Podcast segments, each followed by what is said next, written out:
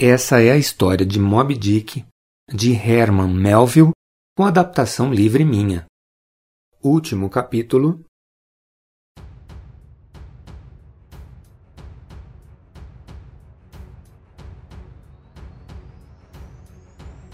A tragédia chegou ao fim. A profecia do arpoador do turbante se cumpriu.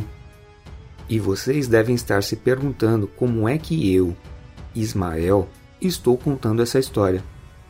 Eu sou o único sobrevivente daquele naufrágio.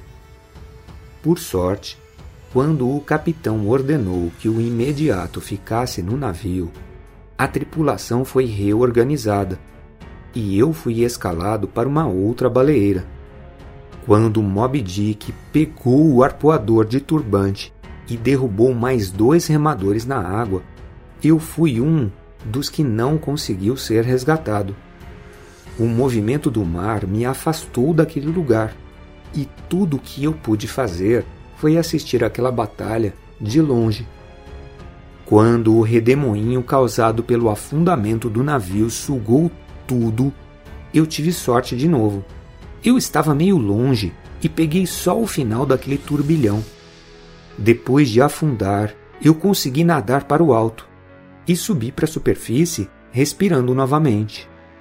Em pouco tempo escutei um barulho e encontrei o barquinho do meu amigo arpoador que tinha sido transformado em boia.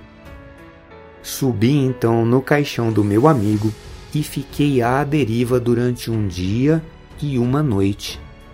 No final da tarde do dia seguinte, eu avistei um navio na linha do horizonte. Era o navio do velho capitão do dia anterior, que não tinha conseguido encontrar o seu filho.